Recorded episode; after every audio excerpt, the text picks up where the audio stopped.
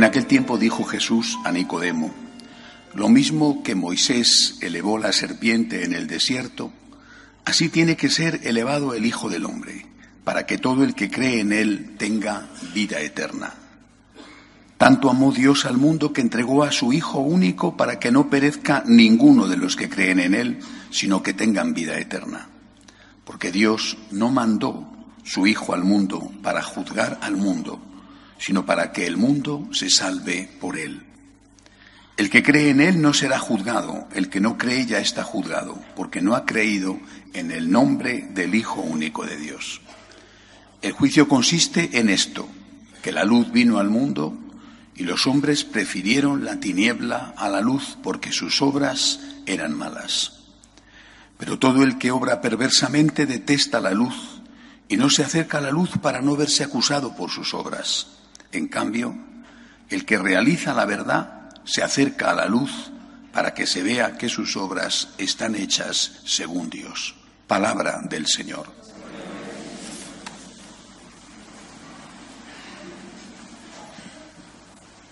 Eh, Cristo es nuestro Salvador. No debemos olvidarlo nunca. No nos salvamos a nosotros mismos. Es Cristo quien nos salva. Pero quizá a la hora de entender esta labor salvadora de Jesús hay algunas diferencias de concepción. Por ejemplo, para los protestantes la salvación de Cristo, la salvación que nos viene por Cristo, no tiene nada que ver con nuestra vida. Basta la fe y ya está. Es demasiado fácil, demasiado cómodo. ¿Qué es lo que en realidad nos está enseñando la Iglesia aquella fe en la que nosotros creemos y profesamos. Que esa salvación que viene de Cristo, que nos da, que nos regala Cristo, tiene que producir en nosotros unos frutos. Podríamos pensar que el único fruto que tiene que producir es la buena obra. Sin las obras, sin las obras buenas, la salvación de Cristo no llega a nosotros, resbala, no nos salva. Hoy el Evangelio el Señor añade una cosa interesante.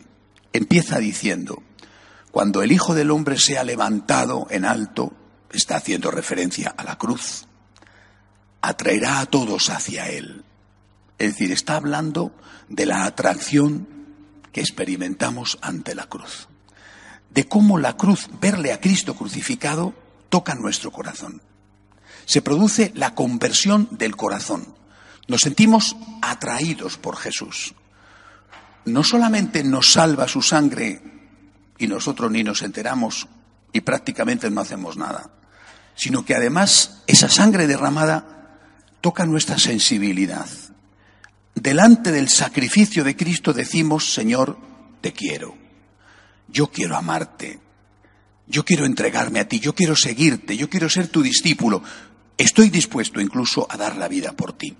Este es el primer efecto de la salvación. Fruto de este efecto, es decir, el Señor viene a conquistar nuestro corazón y fruto de la conquista del corazón vendrán las obras.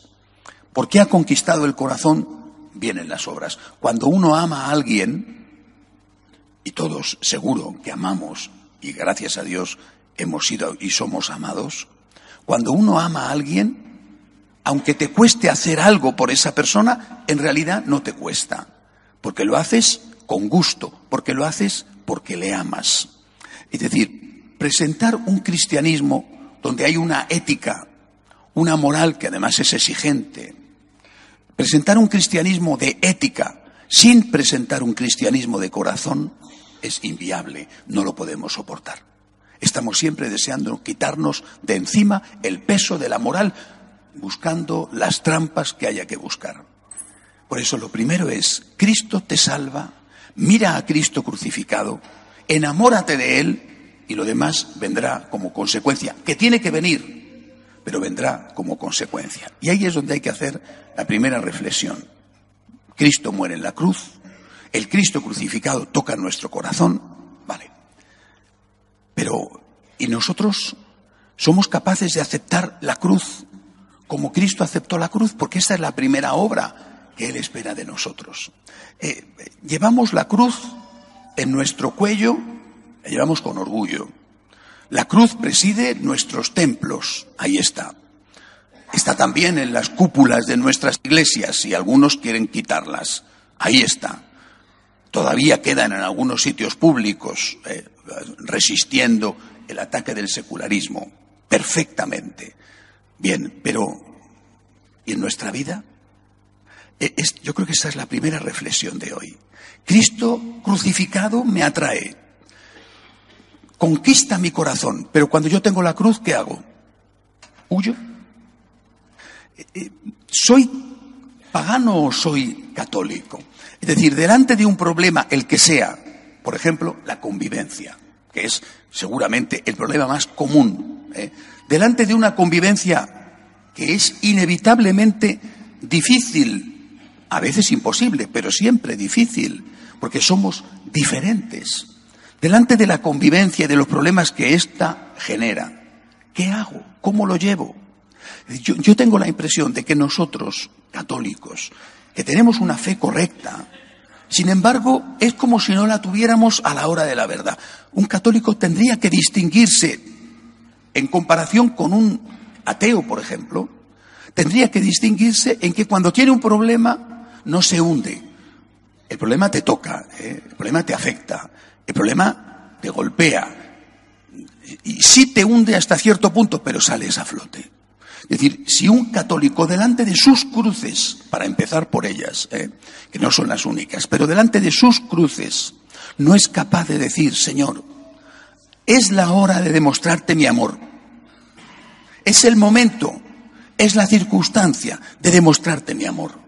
Tú has subido a la cruz por mí. Me has atraído a ti. Has conquistado mi corazón. Te he visto crucificado. Ahora yo tengo que subir a mi cruz por ti. Tú lo has hecho por mí. Yo tengo que hacerlo por ti. Y más aún, tengo que hacerlo por ti y contigo. Por ti y contigo. Es decir, por ti acepto este problema, el que sea, por ti lo acepto y contigo, porque sin tu ayuda no soy capaz de aceptarlo. Me uno a ti en la cruz, me identifico contigo en la cruz, porque al fin la cruz no es más que un instrumento que era un instrumento de tortura, que lleva colgado a un hombre, a un crucificado. Señor, tú por mí y yo por ti. Esto es lo que nos va a diferenciar. No nos diferencia de los demás el que no suframos, porque todos sufrimos. Todos enfermamos, todos morimos, todos perdemos seres queridos, todos tenemos más o menos pronto problemas de convivencia o problemas económicos. Todos no somos distintos de los que no tienen fe.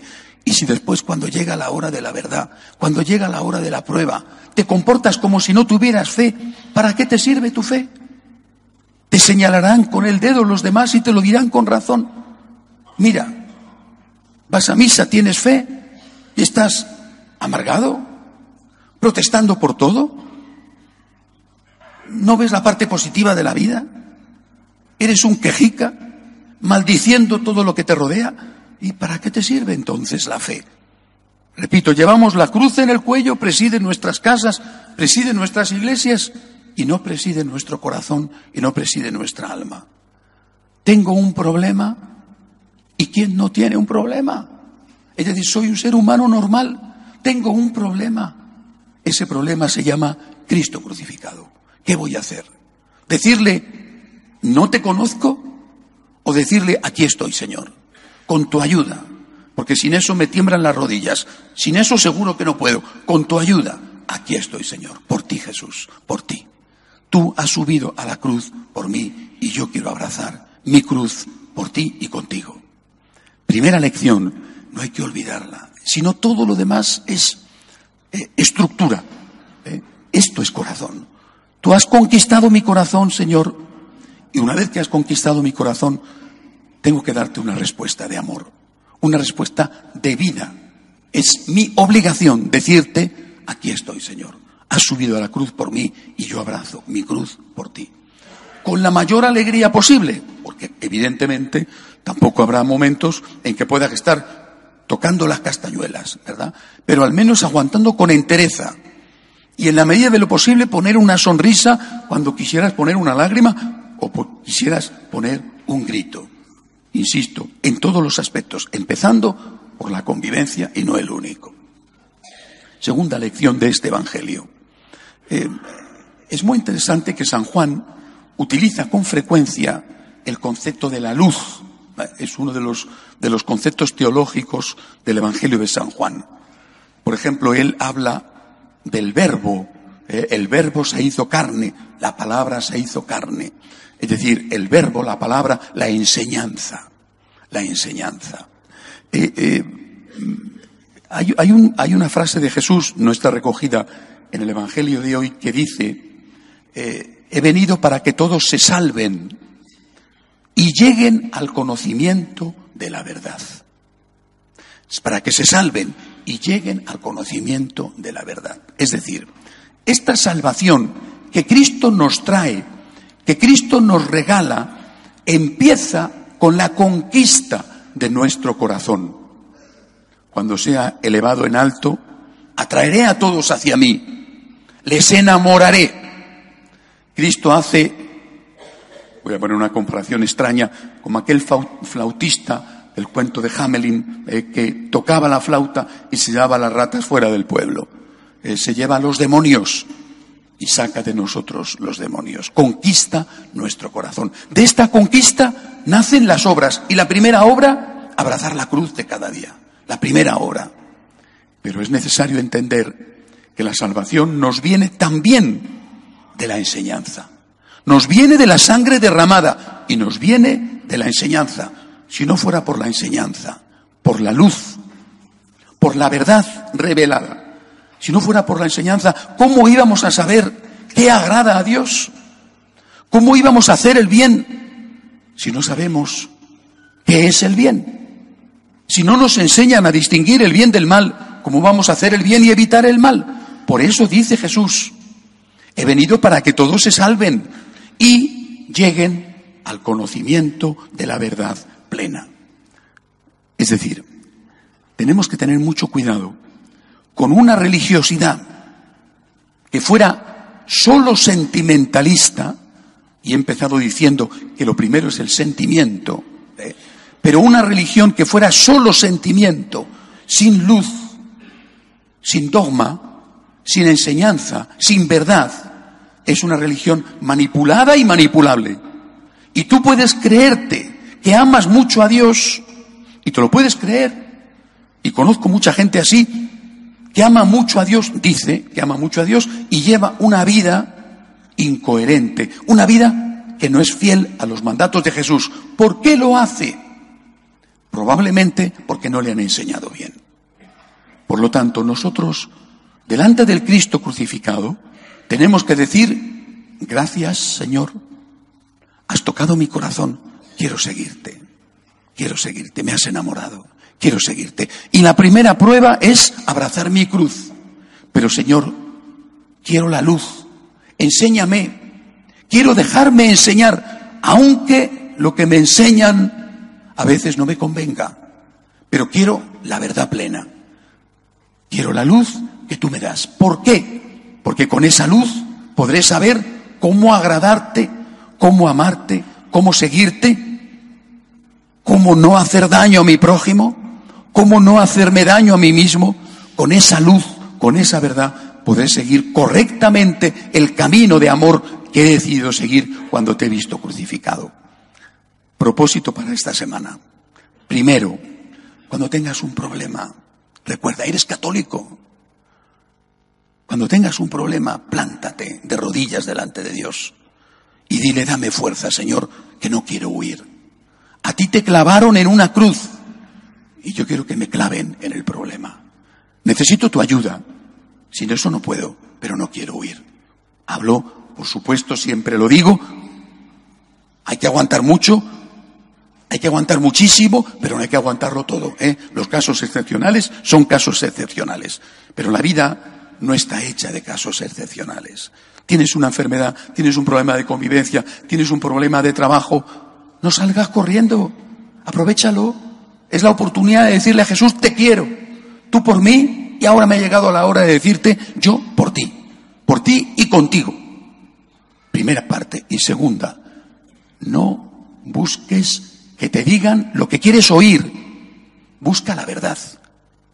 No sigas a los curas que te dicen lo que te conviene. Sigue a aquellos que te enseñan la doctrina de Jesús. Lo contrario es engañarte a ti mismo. Señor, quiero llegar a la verdad plena, porque eso me ayudará a saber cómo tengo que amarte y cómo tengo que amar a mi prójimo. Que así sea.